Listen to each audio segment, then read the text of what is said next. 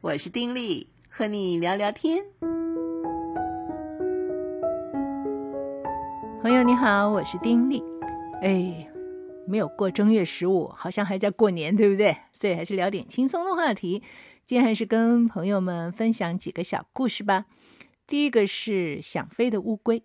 说到有一个乌龟啊，看到在天上飞翔的老鹰啊，就非常的羡慕，哇，怎么飞得那么漂亮？所以就下定决心拜这个老鹰为师啊，学飞。老鹰就不肯啊，他就不依呀、老鹰就勉为其难的就带着他飞上天。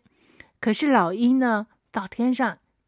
这个爪子一松，不得了了，乌龟就从天而降，掉在地上，啪，摔得粉碎。哎，怎么说呢？生命啊，真的是上天赐予我们的一个礼物。但是每一个生命呢，都各有特质，都是独一无二的。乌龟生来就是在地上爬的嘛，是不是？那么乌龟当然有它的特质啊，它有这个壳，它可以带着屋子到处跑等等。乌龟就是乌龟，可是呢，它自己没有看到自己的特质，而只是想说要去羡慕别人，去追求不切实际的目标，忘了看清楚自己的特性，努力于耕耘。那么，只是突然的羡慕别人，然后追求不实际的目标，却舍弃了自己原本有的，在自己可以努力的方向上去努力，最后大概就是导致失败吧。即便被老鹰衔着飞上了天，老鹰一松，啊，老鹰应该不是衔着了，用爪子抓着吧。总而言之，只要老鹰一松，它就没命了。而我们在人世之间，往往也是这个样子，对不对？我们很容易就去去羡慕别人的呃各种的才能，别人怎么样，我们就是想说，我们要靠着自己的努力，一定也要如何，却轻忽了自己的这一块。圣经里有一句话，自己个人很喜欢哈，就是耕耘自己田地的必得宝石，追随虚浮的必至虚空。我非常喜欢这句话哦，因为我觉得这句话真的就是我们在生命当中我们要去掌握的，我们要去耕耘自己的田地，我们自己所有的是什么？我们要往里面看啊，去认清楚自己所有的，在自己所有的这些方面，我们去好好的耕耘，好好的发掘。我有一个兄长，在我年轻的时候呢，他就跟我说，每个人啊，都好像是一个矿场。你知道，我们要去挖矿的时候，我们其实是要不断努力的挖，越挖越挖越挖，那个矿产可能就越来越丰富啊。我们听了很多这个美国西部那时候淘金的故事啊，呃，很多人挖挖挖，最后功亏一篑，哎呀，挖不出来就算了，放弃了。第二个人进去，哎，一锄头下去，不得了，最大的这个这个矿脉啊就出来了。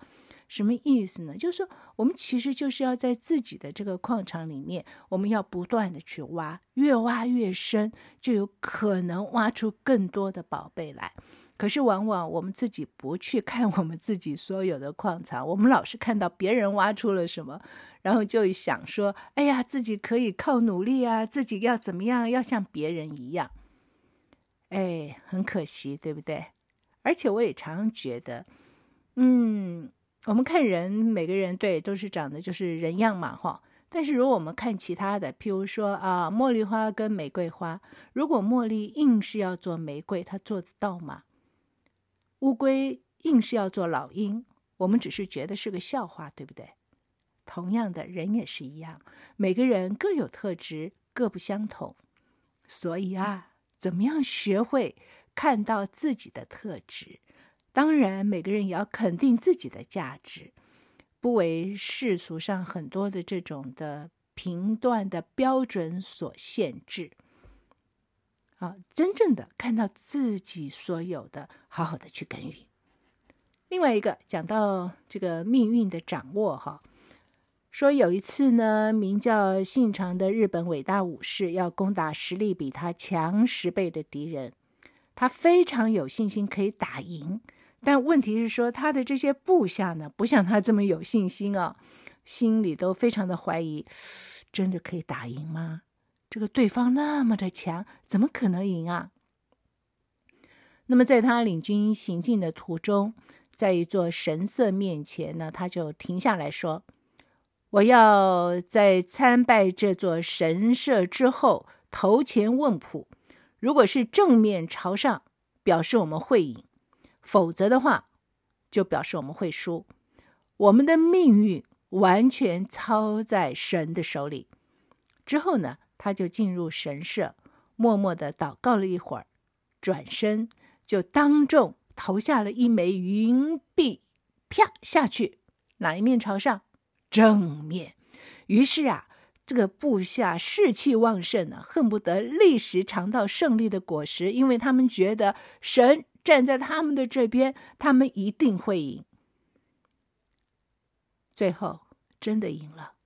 打胜仗之后呢，这个有一个随从就说呀：“真的，谁也不能改变命运的掌握。神要我们赢，我们就一定赢。”但是信长就回答说：“对，的确是这样。”然后呢，就抖出了一枚硬币，两面的图案。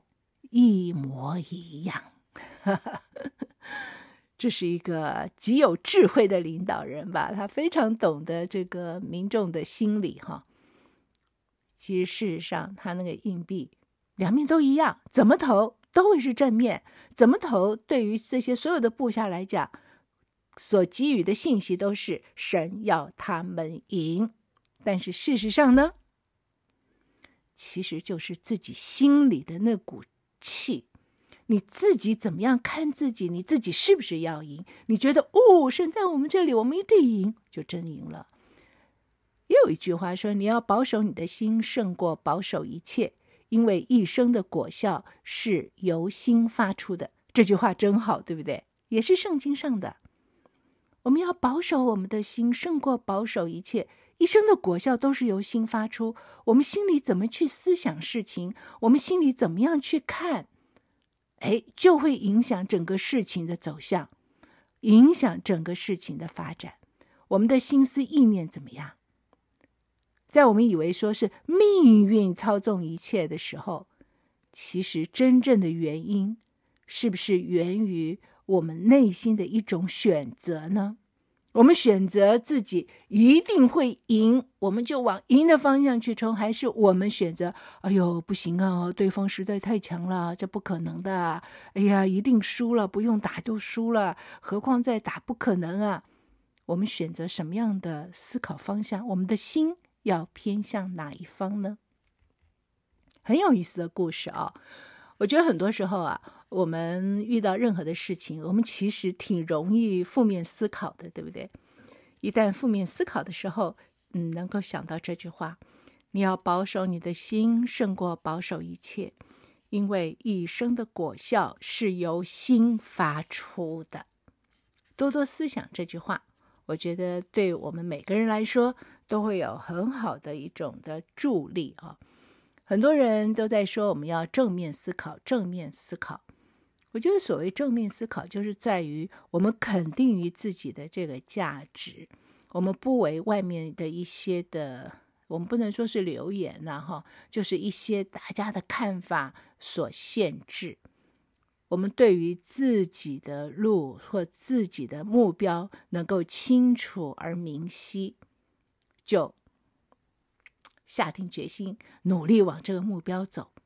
很多时刻，我们的心思也会让我们对于人、对于事会有不同的想法。而当一些真的就是乌嗯这个黑暗的、晦暗的啊，把我们拖到黑洞里的想法来的时候，让我们懂得及时而止，让那些的思想离开我们。让我们能够从另外的一面去看到黑暗当中的光，让我们朝着光明的那个方向去思考。保守我们的心，胜过保守一切。一生的果效都有幸发出。呃，过年期间嘛，很多人就会祝大家这个心想事成啦。呃，以前呢，我有两年时间是在香港工作，我那时候就觉得香港人非常非常喜欢祝福大家这句话“心想事成”。我其实也挺喜欢这个祝福的。你心里怎么想，事情会怎么成？你看看，你心里怎么想，事情会怎么成？所以你老是想着别人这个恶待你，别人怎么样怎么样怎么样，呃，事情真的那样成。可是你一直想着说，哎呀，别人啊，真的是对你很好。对你有些的恩惠，你非常非常的感激周围的人所给你的各样的恩惠与帮助啊！你用这样子的心思去看待一切的人事的时候，你知道人事的发展就不一样哎，心想真的会事成，所以要保守我们的那颗会想的心。接下来这个呢，也挺有意思的，青蛙与蜗牛。说有一群这个青蛙啊，住在池塘的灯芯草之间，活蹦乱跳。这个夜晚一到呢，就那边呱呱呱的唱歌。那住在隔壁的邻居啊，这个蜗牛就觉得，哎呀，心里非常非常的嫉妒啊，就想说，哈，他们又向我炫耀了啊！我真是可怜呐、啊，外表长得丑，行动又那么慢，身上还要背个大房子，唉。自怜的很、哦，而在自怜之间呢，天上就冲下来一只鹳鸟，一下子就衔走了两只青蛙。蜗牛看到这一幕，心中才恍然大悟啊，即刻收起了自怜，而且从心底接纳了青蛙，是不是很有意思的小故事？有一句话呢，说别人看不见我的泪，只因为我是鱼。这句话真好哈！其实，在生命里面，个人都有个人的一个担子，可是往往啊，我们就只注意别人所有的跟自己所没有的，以至于就会生出嫉妒、苦毒、自怜等等情绪。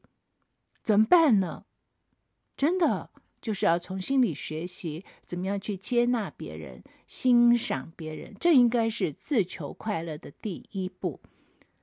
怎么样学习接纳跟欣赏？呃，我觉得这完全是跟我们自己怎么样看待自己有关。我们如果真的是觉得自己是一个渺小的，是一个受造的一个人，而知道自己跟其他的人一样，都是受受造的，而且没有一个人是十全十美。在这当中，我们。因为都是受造，因此我们自然而然的也懂得去尊重到每一个人的时候，自自然然我们会容易的去接纳别人与我们的不同，而且我们也容易有一种欣赏的眼光去看到别人身上我们所没有的一些的特质。如果我们只是看到，别人有我们没有的特质，就很像这个蜗牛看青蛙一样。哎呦，夜晚那么会唱歌，就是向我炫耀啊！我们会不会有时候有这样子？别人啊，在脸书上一天到晚 po 这个 po 那个，我们就觉得说什么意思啊？就向大家炫耀呗。哦，觉得自己怎么样怎么样？哎，我们为什么会这么想呢？这是什么样的一种心思呢？其实真的。没有一个人是十全十美，没有一个人在他的生命当中没有任何的担子。别人看不见我的泪，只因为我是鱼。我们只觉得别人好，可是我们看不到别人的眼泪。我们要学习的，我们要有的是一颗真正智慧的心，真的是能够看到每个人真实的一种的地位，一种的状况，懂得在这人世之间。彼此以爱，彼此相系，彼此去扶持，彼此去欣赏，能够学会了真正的接纳跟欣赏，啊，这绝对就是自求快乐的第一步。如果学习不到这个功课，然后呢，只是要跟别人比较，你想想看，我们的心。可能都是充满着各种苦毒的，让自己不愉快的、难受的想法，啊、可能就觉得他凭什么可以这样？哼，他以为他长得美，有什么了不起？哎呀，什么？你知道，常常就会这种思想的时候，一个人怎么能快乐的起来呢？换一个角度，哎呀，这件事情他做的真好，哎，真的很棒。嗯，他的歌唱的真好，哎，哎，他这篇东西写的真好，他怎么样怎么样？你知道？你都是从这种角度懂得去欣赏、懂得去接纳、懂得去看见的时刻，那个心思完全就不同。其实这跟前面那个故事，就是我们要保守我们的心，胜过保守一切。我觉得是类似的啊，同样的一种的意义。真的，生命的功课不容易，不过这些功课真的值得我们好好的去学习。另外，这个故事是讲到自大的国王，哎，讲到说从前啊，有一个自大的国王，这个国王总是喜欢嘲笑那些非人类的动物，所以呢，动物们就不堪屡屡的受辱，谁能够忍受啊？对不对？所以呢，想了一套办法，就由一位会魔法的雪雕去执行。有一天呢，国王又在皇宫的台上接受子民的欢呼的时候。突然啊，浑身发痒，身体就变成了一只粉红的一个大胖猪，脸呢就变成了河马，而且还长了个鳄鱼尾巴。哇，那个样子真的想想看是非常可笑的，对不对？所有的子民啊，在底下看到这样子的变化，都爆笑如雷，鼓掌叫好。国王呢，盛怒之下就躲在深宫，也不敢见人了。因为雪雕忘了解咒的咒语，啊，这是把国王变成了这副怪模样。可是怎么样解这个咒语，他忘了。国王竟然就这个怪模怪样的样子度过了终身。可是呢，当他接受自己这个模样的时候，他却成为一个充满智慧的国王。当然了，他再也不会嘲笑其他的动物了。这很有意思吧？人常常就会这样子。自划界限，啊，那么把自己放在某一个圈圈里面，觉得只有我们这个是最好的，所以呢，我们就会讥笑那些非我族类的其他人。啊，我们这个呃英文讲得很好，我们这哎呀，这个英文怎么讲那么烂呢？我们会去嘲笑这些人，啊，跟非我族类的人，我们就笑，却没有想到自大，结果往往引致于。更大的一种屈辱，所以只有我们能够全心全意的去尊重每一个生命的时候，才能够真正的学会到什么是真正的爱，也才能够展现出那种爱的能力跟智慧。虽然是一些这种小小的小故事啊。但是小故事大道理还真的一点都没错，而这些小故事当中，我都觉得会提醒了我们在这个生命里面哦，所要有的一些基本的态度。就像这最大的国王一样，我们觉得说，哎呀，这小孩听的故事干嘛呀？可是想想看，我们常常就是这样子耶。我们常常会对非我族类的人，我们用异样的眼光去看待，然后就觉得瞧不起。像我们的社会当中，对于在我们社会里面扮演了重要的角色的这些呃外佣，好了，你看他们在我们社会里扮演的角色多么重要，有多少家庭是要靠着他们？可是我们是用什么样的眼光去看待他们呢？那同样的，可能书读得好的看不起书读不好的，啊，收入高的看不起收入低的，某些行业的人就看不起其他行业的人，啊，等等等等。那有些人呢，就因此而真的就是自大，然后在自大之余，常常就是有一种讽刺别人、讥笑别人的语气跟别人说话，而最后呢，很可能不知道是用什么样的方式会自取其辱。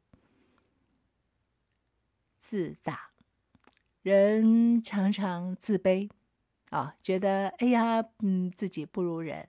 可是呢，也常常会自大。很多人不是说吗？因为自卑，所以才会自大，保护自己哈。而在这些的这种不同的自己怎么样看自己的当中，我觉得自己就是要多一些的自省。当自己说：“哎呀，他这个人怎么这样？”哎，这种人真是……嗯，我们发现自己哎，怎么会有那种瞧不起别人的心态出现的时候，我们就让自己停顿一下，问问自己：我为什么会这样说？我为什么会这样看呢？